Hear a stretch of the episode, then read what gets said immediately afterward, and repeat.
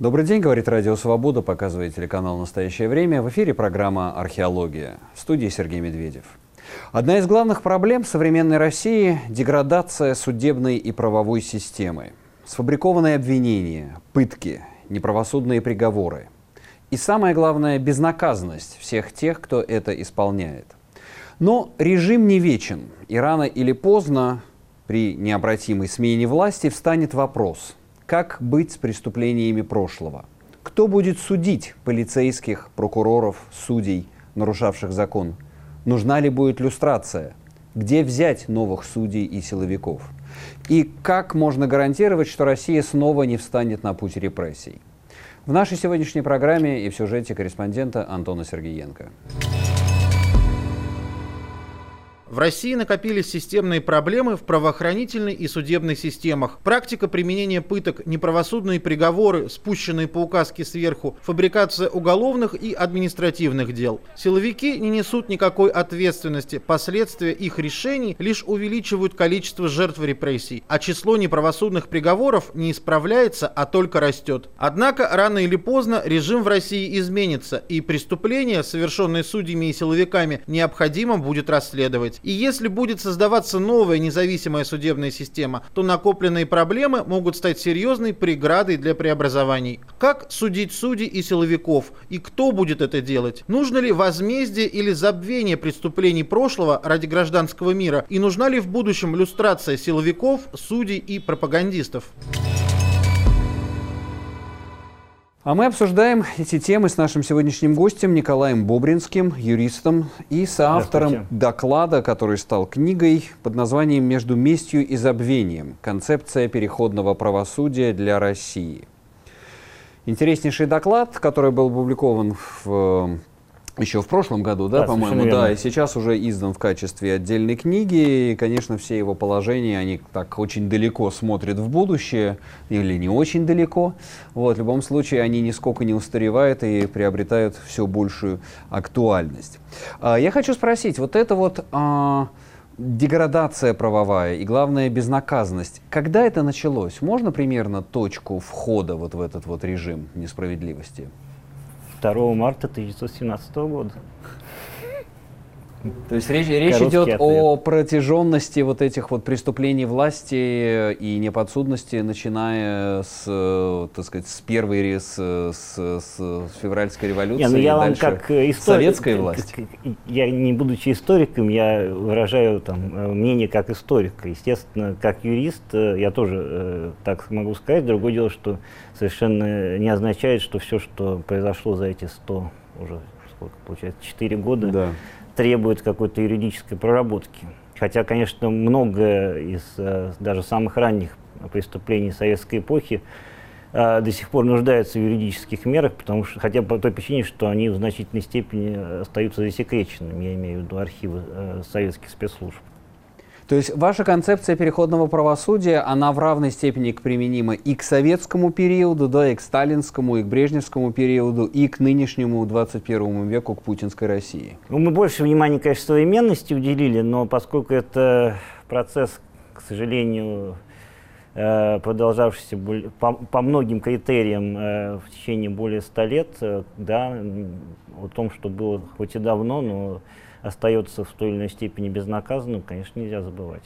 Вот если смотреть на нынешнее, э, мы еще поговорим о, так сказать, той прежней безнаказанности сталинизма э, и о том, как, собственно, ничем э, да, значимым юридически не кончилось ни разоблачение 20-го съезда, ни, собственно, акт э, о реабилитации жертв политических репрессий 91 -го года. Об этом еще поговорим. Но если вот сейчас смотреть на нашу современность, что для вас является ключевой проблемой? Потому что для себя я, скажем, скажу сразу, для меня главное и что вот наибольшее возмущение меня как гражданина вызывает, это деградация суда, неправосудные приговоры.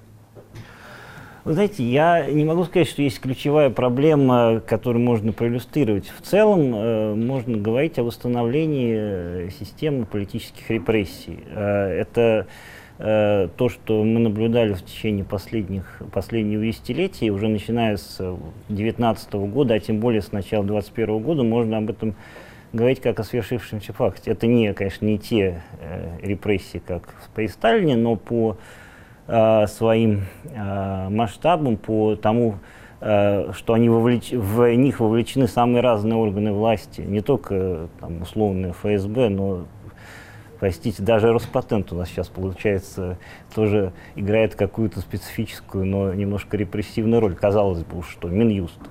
Вот. Э, по масштабам э, э, лиц, то есть количеству лиц, которые вовлечены вот в, в это противоправное на наш взгляд, привлечение к ответственности. Вот был доклад, если не ошибаюсь, в комитет, в один из комитетов ООН э, по свободе собраний, да. где была статистика количества задержанных на зимних акциях протеста. В 21 если году. Не, да, если не ошибаюсь, это 17 тысяч или даже больше человек.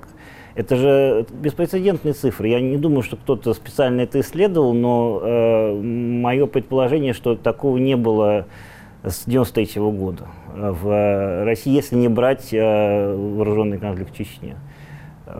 Э, такого количества э, лиц, подвергнутых то есть, государственному принуждению в связи с какими-то политическими убеждениями, политическими акциями. Вот это основная проблема, но она сама по себе, поскольку это цель поставлена, видимо, на высшем уровне, она, естественно, распадается на множество Э, различных э, там, проявлений, которые зачастую э, уже создают трудности для людей, не связанных с политикой, а просто оказывающихся перед лицом несправедливости в каких-то частных случаях. Или просто репрессивные машины, которые настигают тебя на улице. Да, совершенно. то есть случайные такие жертвы. Но основная проблема вот это, то, что мы уже нельзя говорить об отдельных эксцессах или об отдельных врагах каких-то политиков, а речь идет о э, созданной, уже работающей на достаточно хороших оборотах э, машине, которая э, э, тех, кто не согласен с существующим порядком вещей.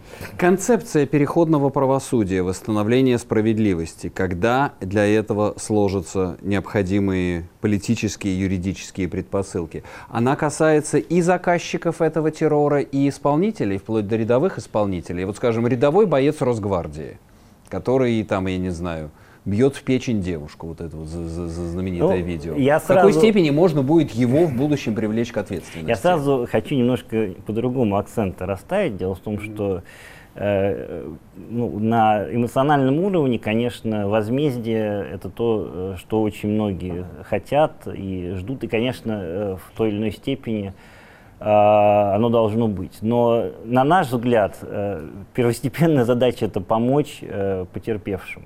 Потому что, э, да, То всем, есть всем две, интересно, две части правосудия, всем интерес... жертвы и палачи, конечно, да, Конечно, всем интересно говорить о иллюстрации того, кого, кого э, посадить и в какой очередности. Это тоже важно. Хотя на самом деле мы э, о каких-то таких тактических вопросах не пишем, мы в основном пишем о юридических проблемах и о том, как их решать, при, когда сложится для этого обстоятельства. Но в первую очередь надо говорить о тех, кто уже сейчас кто пострадал. пострадал. Вот, э, что делать вот с этими 17 тысячами задержанных? Они же все жертвы политических репрессий, по сути. И в будущем их нужно э, такими признать и дать им определенные э, там, средства защиты. Во-первых, снять с них вот эти вот административные э, там, что, наказания, может быть, какие-то компенсации выплатить. Это может быть не так важно, но, с другой стороны, это касается десятков тысяч людей. Это да, и касается и их, и вот то, что вот у вас э, вы пишете об этом э, в своем докладе, главный итог здесь это вообще восстановление общественной морали, веры в закон и справедливость. То, что, так сказать, люди, дело не в том, что мы наказали, так сказать, заказчика и исполнителя репрессий, об этом поговорим еще отдельно, но в целом, что существует закон, и человек несправедливо пострадавший будет восстановлен в правах и компенсирован. Ну, разумеется, вот это одна из, э, одно из недостатков э, предыдущей попытки справиться с этой проблемой, я имею в виду постсоветское, в значительной степени состоявшееся переходное правосудие.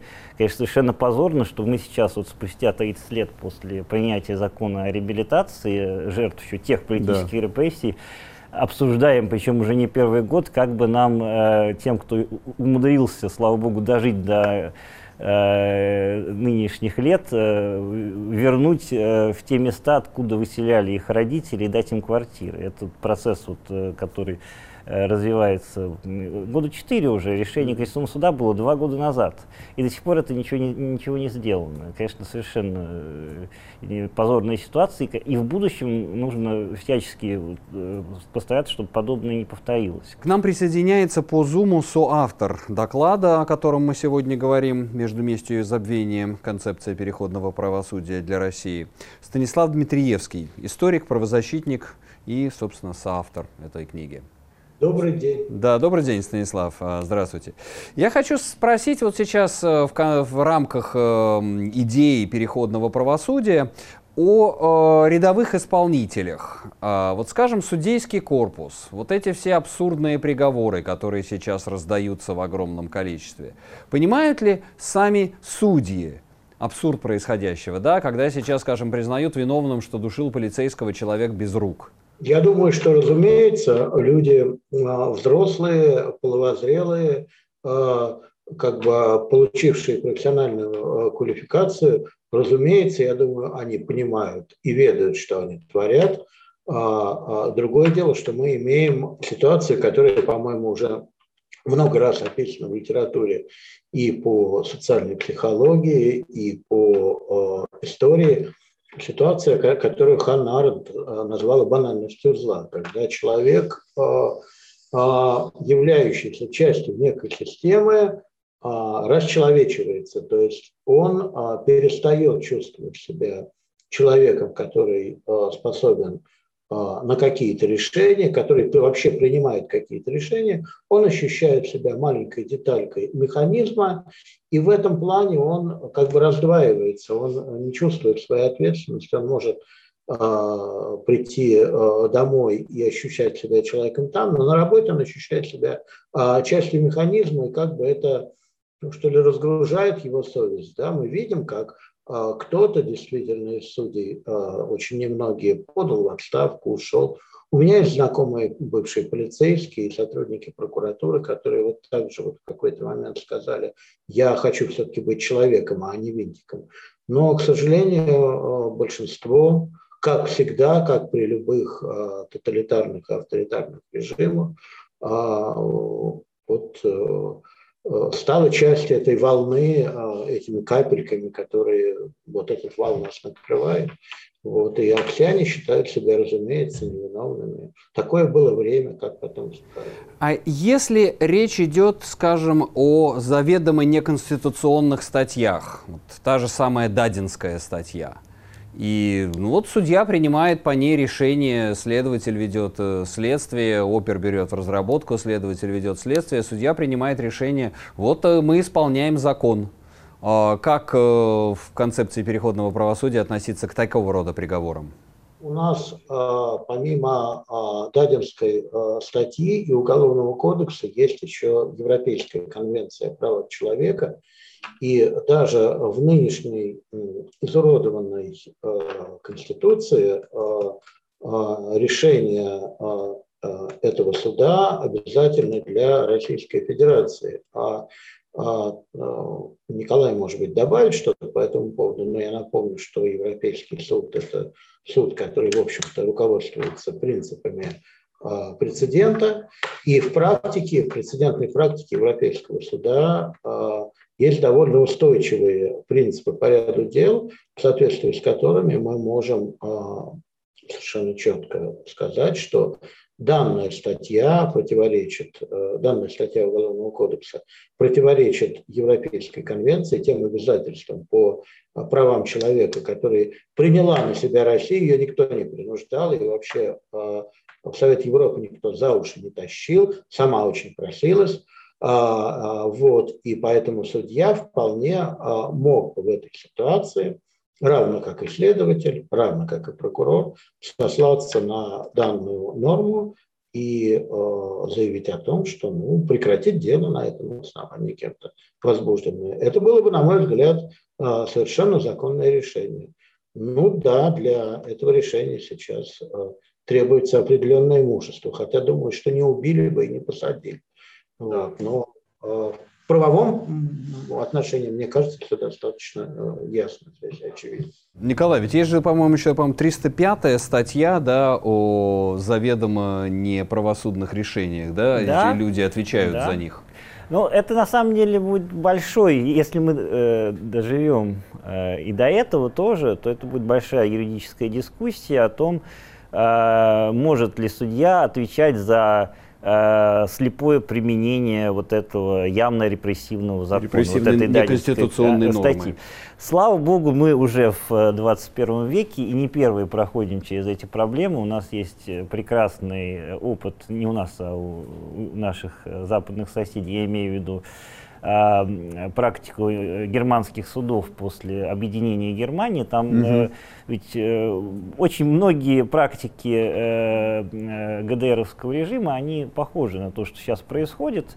И как раз э, э, там э, был один из э, важных вопросов, мож, могут ли прокуроры и судьи отвечать за э, применение буквально вот похожих статей. ГДРовских да, норм. Да, и там в итоге тоже путем а, ссылок на нормы э, тогдашней восточно-германской конституции и международное право, еще даже не Европейскую конвенцию, а всего лишь Международный пакт о гражданских политических правах, угу. немецкие суды э, установили, что да, конечно, в, в этом случае можно говорить об уголовной ответственности. То же самое, если мы обратимся к нашей вот этой Дадинской статье, судьи, конечно, э, могут в будущем э, оправдываться тем, что они не имели умысла на вынесение заведомо неправосудного приговора, просто потому что ну вот есть статья, есть документы, все, как говорится, оформлено правильно, ничего не остается делать. Я, может, даже еще там не так много присудил или присудила, но в ответ э, сторона обвинения будет ссылаться на то, что есть э, нормы Конституции о свободе собраний, есть э, устойчивая практика Европейского суда по правам человека по жалобам против России, которая фиксирует систематическое нарушение свободы собраний основан на э, некачественности самой процедуры реализации этой свободы. То есть в этих условиях э, можно будет э, говорить о том, что судьи Э, знали, что э, состава преступления в действиях э, вот этих вот э, э, рецидивистов, митингующих на самом да. деле нет, и тем не менее их осудили. И вот э, будет такой юридический процесс. Я думаю, что есть хорошие основания для того, чтобы в справедливом суде э, вот, сторона обвинения выиграла бы. Это очень интересный прецедент, действительно, и отсылка к э, кейсу ГДР, то, как в Восточной Германии, как после объединения э, переходное правосудие а, обходилось судьями с силовиками Восточной Германии, которые, казалось бы, просто исполняли приказ. Но этот приказ был заведомо неконституционен. Программа «Археология». Говорим сегодня на интереснейшую, кто-то скажет, гипотетическую тему. Переходное правосудие. Между местью и забвением концепция переходного правосудия для России, доклад, который мы сегодня обсуждаем. Иными словами, когда сменится власть, что делать с теми, кто сегодня осуществляет репрессии? Как их судить? Нужны ли иллюстрации? Нужно ли забвение или месть, возмездие этим людям? И у нас в гостях э, соавторы этого доклада э, Николай Бобринский в студии и Станислав Дмитриевский по Зуму. Об этом же рассуждает Дмитрий Захватов, адвокат ОВД-инфо. Независимость судебной власти, она гарантируется эм, тем, что в случае какой-то судебной ошибки, если она не имела какой-то злонамеренный характер, да, все мы люди, в том числе и судьи, они имеют э, свойство ошибаться, но э, судью нельзя привлекать к ответственности тогда, когда он ошибается. У нас э, в России система построена таким образом, что ваш карьерный рост как судьи напрямую связан с тем, чтобы было как можно меньше отмененных ваших решений, что касается, в частности, публичного права, да, публичных споров. И эм, вот именно здесь и кроется дьявол. что называется. Потому что каждый судья прекрасно знает, что оправдательные приговоры отменяются в четыре раза чаще, а то и больше, чем обвинительные приговоры. Во-первых. Во-вторых, эм, в судьи попадают в основном люди из правоохранительной системы, у них определенным образом сформировано их правосознание, и, э, естественно, по старой памяти у них остаются связи в правоохранительных органах.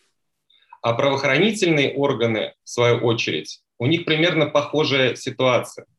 У них действует палочная система, и в случае, если возникает ситуация, что человек был обвинен неправомерно, если впоследствии на более стадии, э, поздних стадиях производства по уголовному делу выясняется, что человек не совершал преступлений или что недостаточно доказательств для того, чтобы его обвинить, передать дело в суд, все равно такое дело в суд уходит, потому что сотрудники прекрасно знают, что судьи будут лоббировать их интересы в суде, будут отстаивать интересы именно обвинения в суде, что процент э, приговоров оправдательный крайне низкий.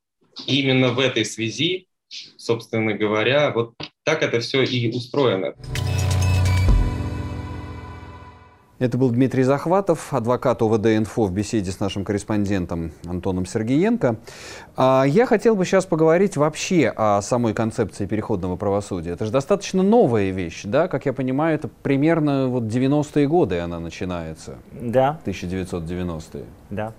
Это, ну, по большому счету, это обобщение э, практики, которая на тот момент сложилась в Латинской Америке в первую очередь, э, а затем в постсоциалистических странах Восточной Европы, которую начали как-то обрабатывать э, различные правозащитники, юристы, и потом появились рекомендательные документы на уровне Организации Объединенных Наций.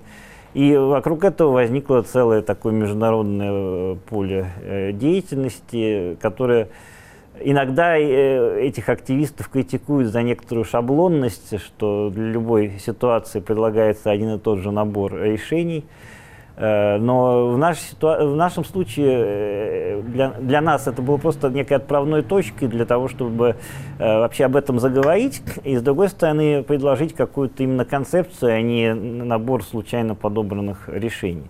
То есть там основная вот такая идея, это что есть для ситуации систематической, системной безнаказанности есть четыре направления лечения.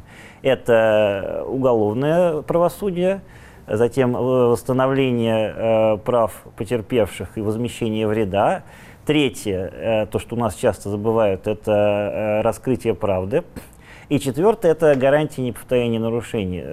Основная, наиболее часто обсуждаемая – это иллюстрация.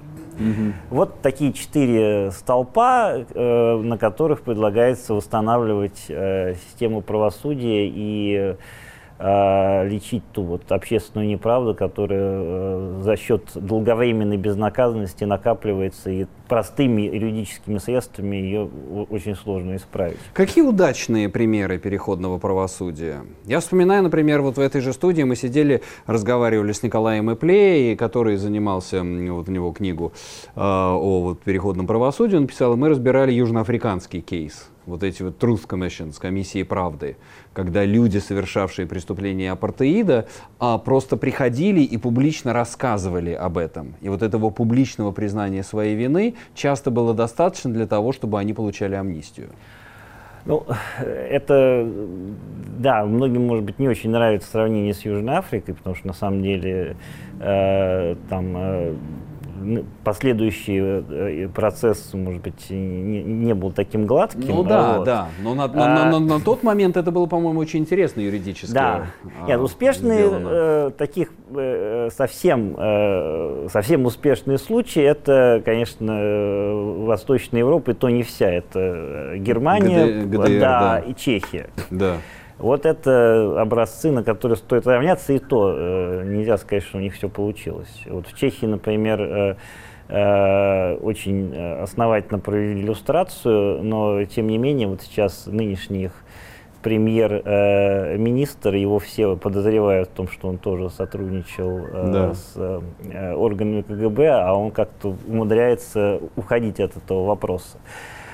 А, ну, может, это и не так страшно сейчас, по прошествии 30 лет, когда у них устойчивая демократия. Ну да, уже созданы институты, гарантии э, ограничения да, власти. Хороший тоже очень для нас э, ну, пример э, поучительный. Это Аргентина и Чили. Там тоже уже 30 с лишним лет эта работа ведется. Были провалы, подъемы. Вот в книжке, в книге Николая это очень хорошо mm-hmm. описано на примере Аргентины. А, но там э, так или иначе многое сделано. Я вспоминаю каждый раз, сколько там получили потерпевшие от э, э, репрессий времен хунты, в том числе родственники э, тех, у кого э, исчезли. Э, родственники, да, да, близкие.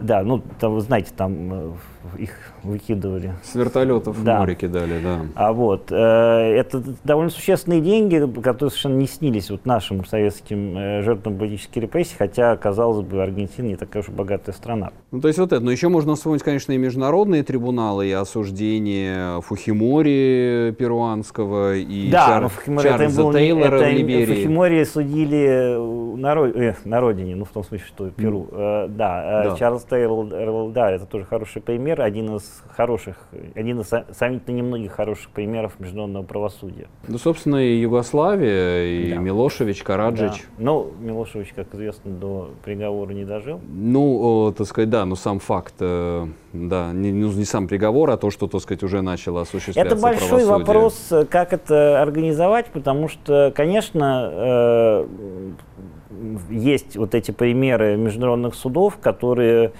Э, для нас э, могут быть актуальны из-за того, что значительная часть э, вот этого наследия путинской эпохи, оно связано с международными конфликтами. И, конечно, есть серьезные резоны подобные рода вот, деяния рассматривать в рамках международной По Украине, юстиции. к примеру. Да. Но есть, конечно, существенные аргументы и против, потому что э, международные суды очень много критикуют за чрезвычайный бюрократизм, длящийся годами, если не десятилетиями процессы, от которых публика чрезвычайно устает. И, кроме того, ну, все-таки Россия достаточно высококультурная страна, и мне хотелось бы надеяться на то, что мы... Она сама может мы, внутри мы, себя мы организовать. Да, мы справимся с этой задачей э, своими силами. Хотя, опять же, это не означает, что привлечение международных институтов невозможно и даже и в рамках э, национальной юстиции. Есть э, тоже не бесспорный, но интересный пример суда над красными кхмерами, который э, происходил в Камбодже, но с участием ООН. С участием ООН. Да. Я хочу сейчас спросить Станислава Дмитриевского. А, Станислав, а вообще существует для такого рода правосудия сроки давности? Кто-то скажет, ну 30 лет прошло. Или когда это все будет там 50 лет прошло? А, ну, вы знаете, вопрос ведь не в правосудии, а в преступлении. Вот. А если мы говорим о преступлениях по международному праву, которые мы сейчас затронули немножко, да, это военные преступления, преступления против человечности, которые были совершены в, кон- в контексте вооруженных конфликтов в Украине, в а, Чечне, Грузии, да, вот, то э, для таких преступлений, в принципе, по международному э, праву сроков давности э, не предусмотрено. Вот, и здесь проблемы, конечно, проблем меньше. Вот, и в этом плане мы, когда проектировали вот эту вот схему с возможностей вот этого гибридного национального международного суда. Мы в данном случае исходили не из вопроса сроков давности даже, мы исходили из вопроса о том, что многие а, предполагаемые преступники вовлечены в преступления как по международному праву, так и по национальному. А одни и те же фигуранты а, у нас зачастую могут быть обвинены и в а, участие в военных преступлениях через их, например, организацию а, и одновременно там преступлениях, связанными а, связанными с коррупцией, с присвоением власти через фальсификацию выборов. Да? Понятно, что организовывали все это одна, одна и та же группа, группа людей.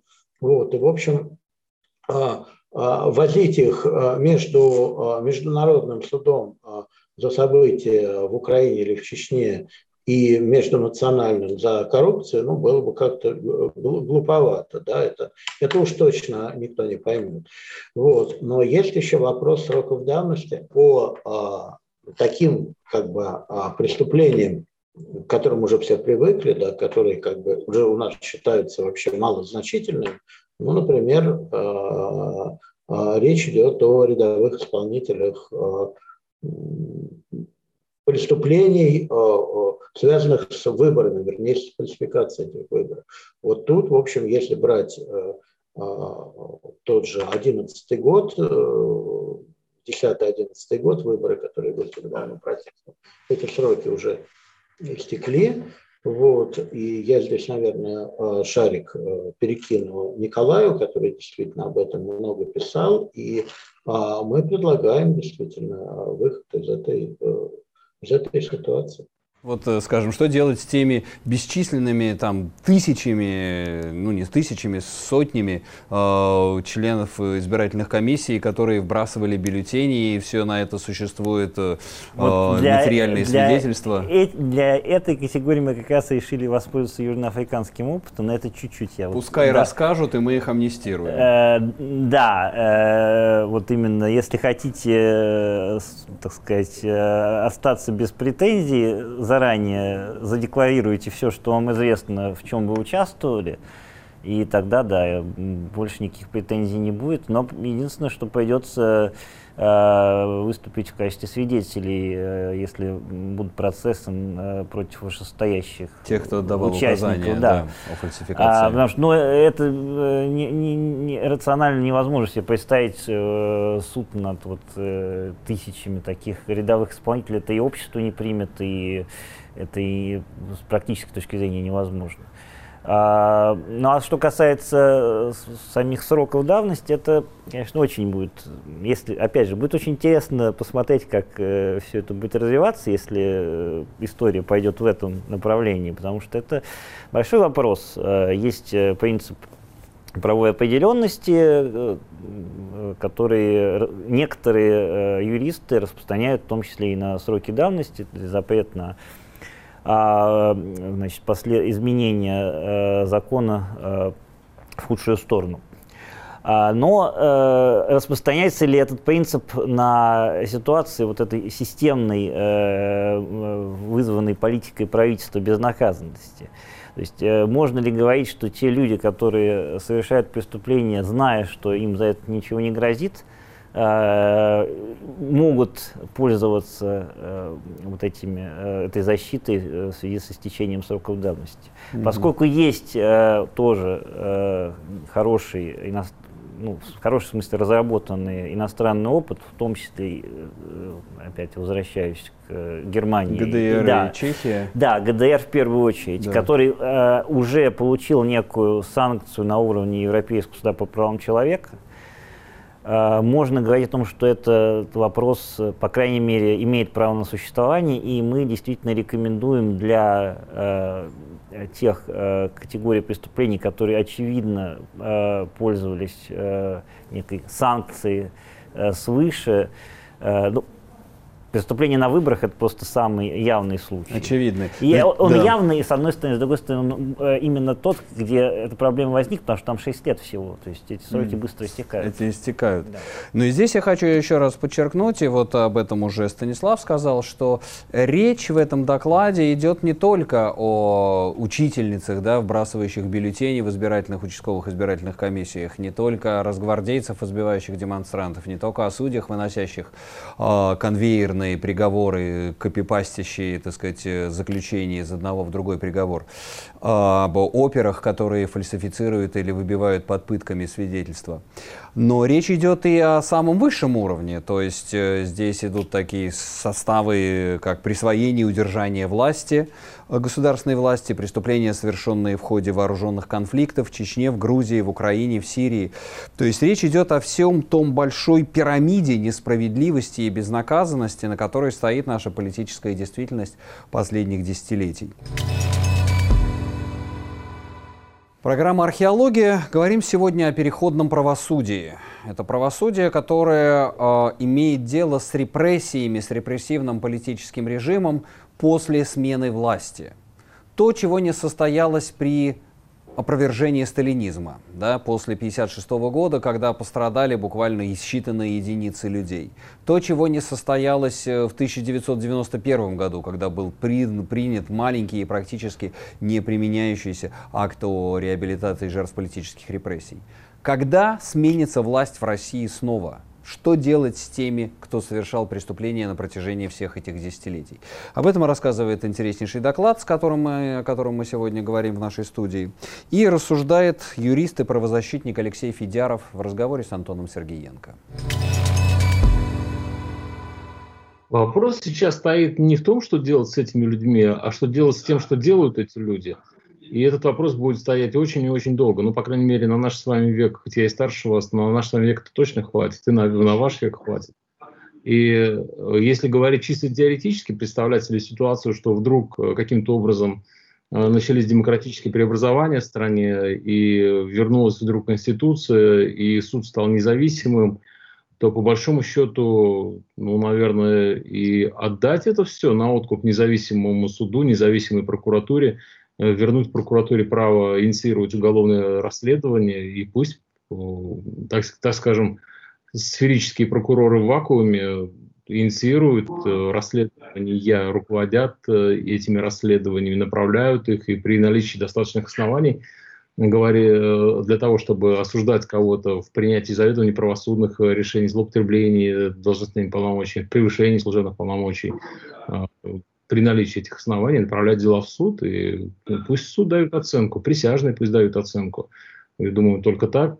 Говорить о всеобщей иллюстрации, ну, если разбить этот вопрос на два и спросить у меня, э, веришь ли ты, Алексей, в то, что сейчас где-то в системе прокуратуры, Следственного комитета, ФСБ, э, МВД существуют э, некие персоналей, либо общество тайных, тайные общества каких-то персоналей, которые э, по какой-то причине вдруг договорились следовать закону и быть абсолютно бескорыстными, честными, так скажем, идеалами нравственности и моральной чистоты, э, я скажу, нет, я не верю. Я абсолютно уверен в обратном, в том, что, в принципе, любой человек, который попадает сейчас в правоохранительные органы, через какое-то время Э, становится преступником э, в широком смысле этого слова, а чаще всего, наверное, даже не в широком, потому что э, практически все исполняют незаконные приказы, имея возможность этого не делать.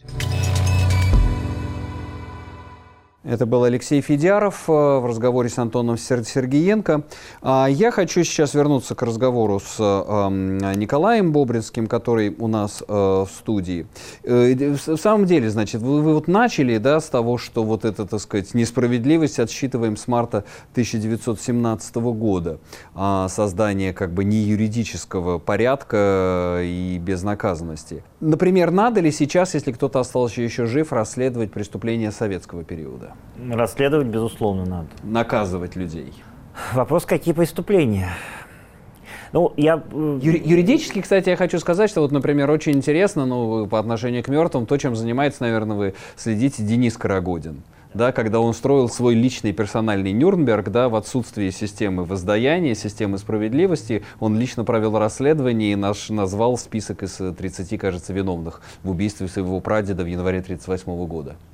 Я думаю, что, э, конечно, э, если мы говорим о сталинских временах, э, не знаю, я боюсь, что едва ли кто-то еще жив даже из самых ну, а поздние, маленьких поздние брежневские, 80-е А вот если мы возьмем, Андроповские. да, если мы возьмем, например, карательную психиатрию. Да. Это очень интересный пример, о котором мало говорят, поскольку, ну, сейчас тоже уже не так сладко, и есть более свежие, так сказать, э, темы для дискуссии.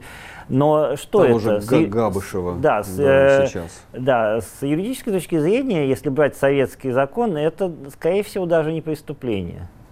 А, вот. И так что для, для того, чтобы э, нам обратиться к э, вот этой проблеме и э, начать расследование, как расследование уголовного дела, придется имплементировать нормы международного права. Вот как поступили в Эстонии, например. И, э, То есть а, судить людей по нормам международного да, права, вот, которые действовали на момент совершения да, можно преступления. Можно говорить о том, что э, в практике карательной психиатрии в Советском Союзе есть признаки преступления против человечности, которые уже тогда были запрещены международным правом, признаваемым в том числе Советским Союзом. И вот именно по этому пути пошли примеру, э, в, в Эстонии, в Латвии, ну, в, в Литве немножко по-другому, там через геноцид, что более сомнительно. Тем не менее, э, этот э, подход, он тоже получил санкцию Европейского суда по правам человека.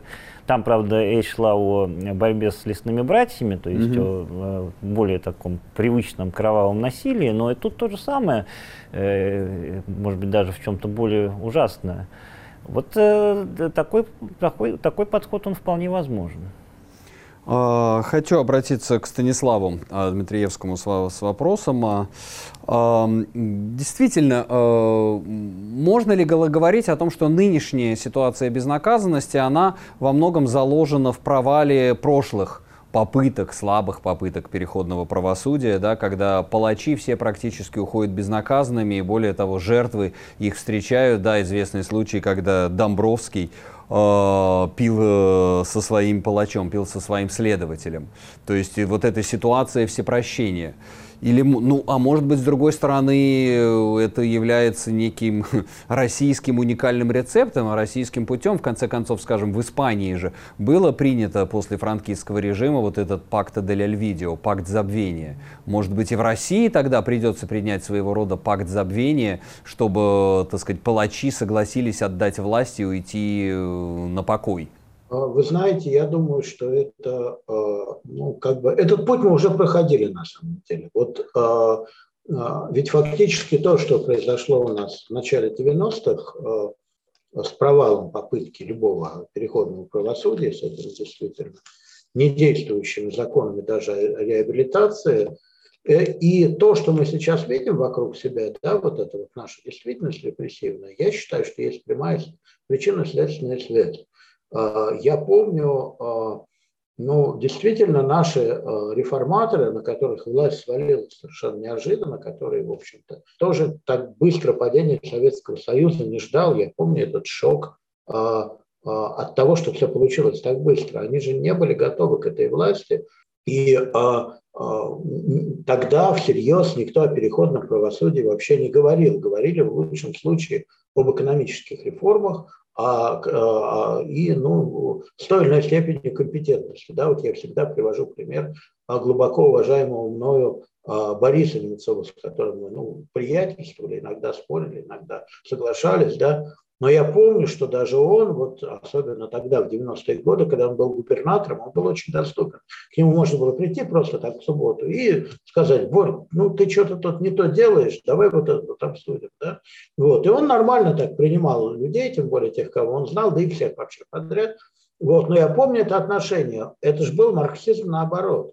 А, то есть а, вот как воспитывали в советском вузе, что есть материальный такой базис, э, который э, производственные отношения, и есть настройка в виде там каких-то общественных институтов. Ну вот он так и считал, что главное нам, Стас, вот провести сейчас экономическую реформу, здесь вообще люди не доедают, да, вот, вот он много чего хорошего сделал, там, в Нижнем, например, это бесплатная раздача участков земли, например, а, поддачные. А это все само вот как-нибудь, вот, э, вот базис главное создать капитализма, а настройка в виде там справедливых судов, э, э, цивилизованной полиции, я не знаю, там каких-то там профсоюзов нормальных, она сама постепенно э, вырастет. Э, вот.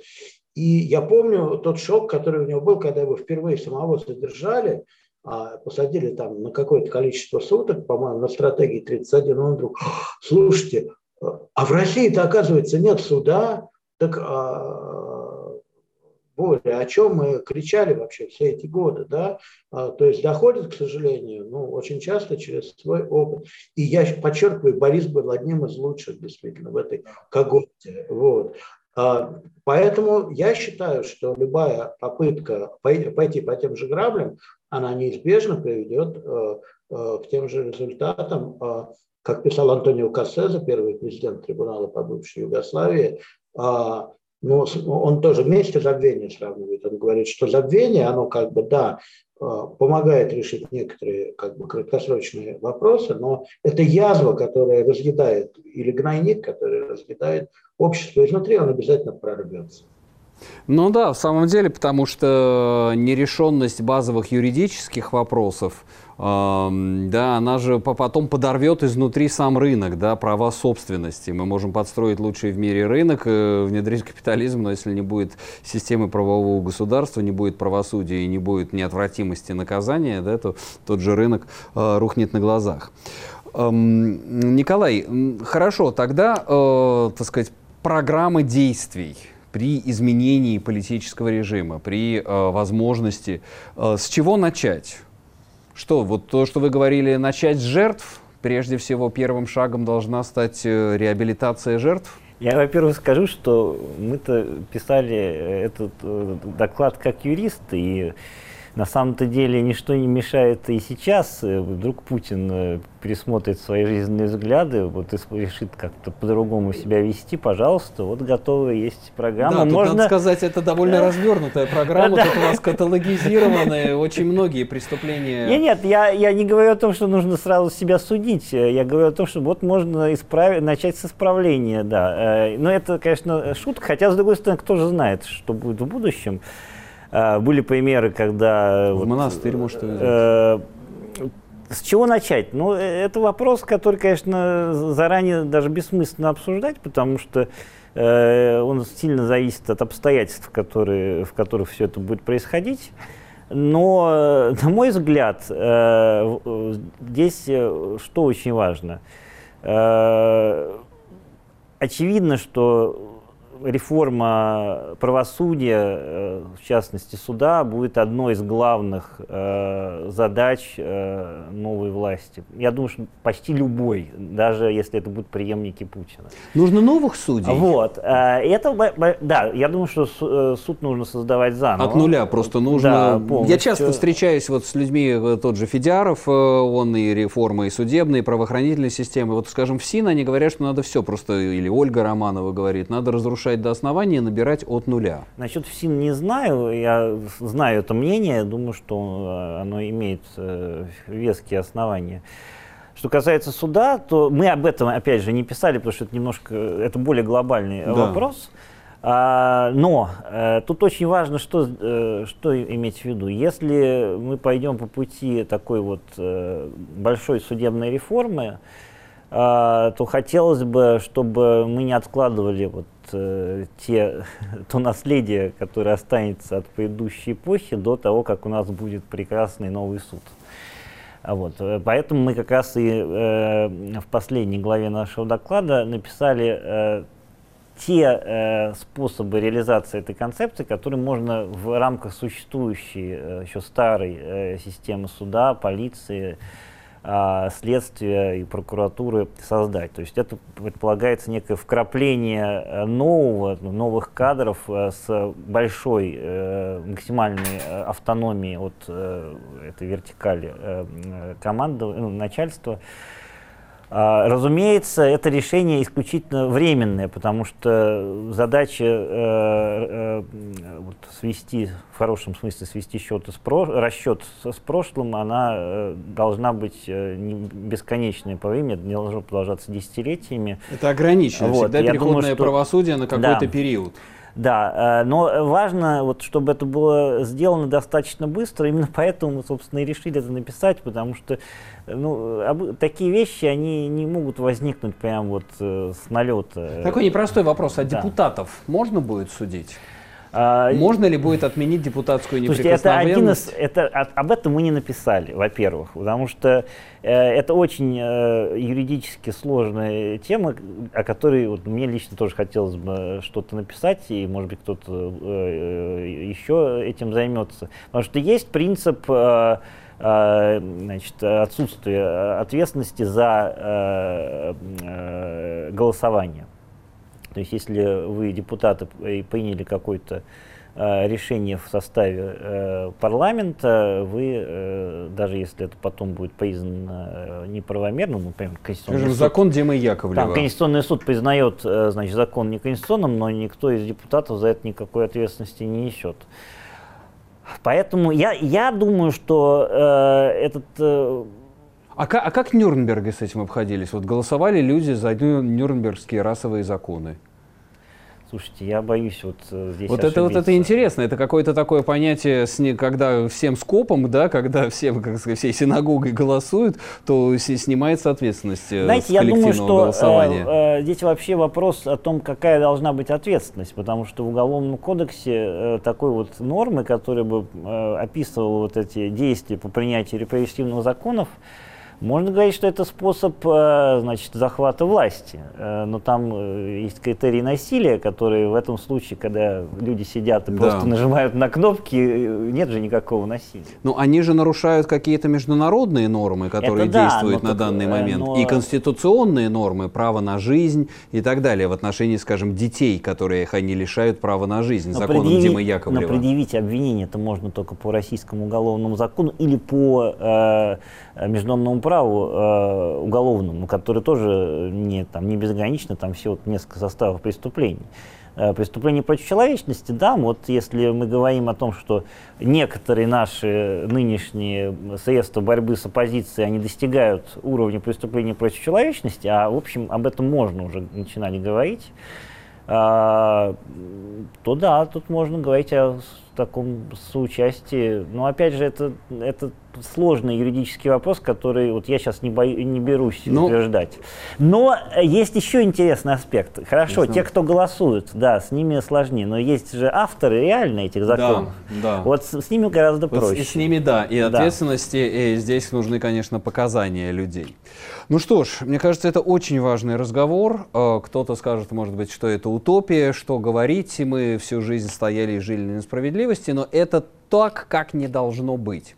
И вот эта вот концепция переходного правосудия, а, во-первых, это все может оказаться гораздо более реальным и осуществимым на протяжении уже нашего жизненного срока и вообще ближайшего жизненного срока. А во-вторых, это не про прошлое. Вот это что очень важно. Эта книга не про прошлое, правосудие не про прошлое. Оно про будущее. Потому что любую Россию будущего, она не будет прекрасна, если она не будет справедливой. И восстановление справедливости, то, что из фундамента российского государства будет изъята вот эта вот раковая опухоль под названием безнаказанность, это залог вообще возможности будущего развития страны. Спасибо вам за этот доклад, спасибо за участие в этом эфире. Это программа «Археология». Меня зовут Сергей Медведев. У нас в гостях были по Зуму Станислав Дмитриевский и в студии Николай Бобринский. Оставайтесь с нами. Радио «Свобода», телеканал «Настоящее время».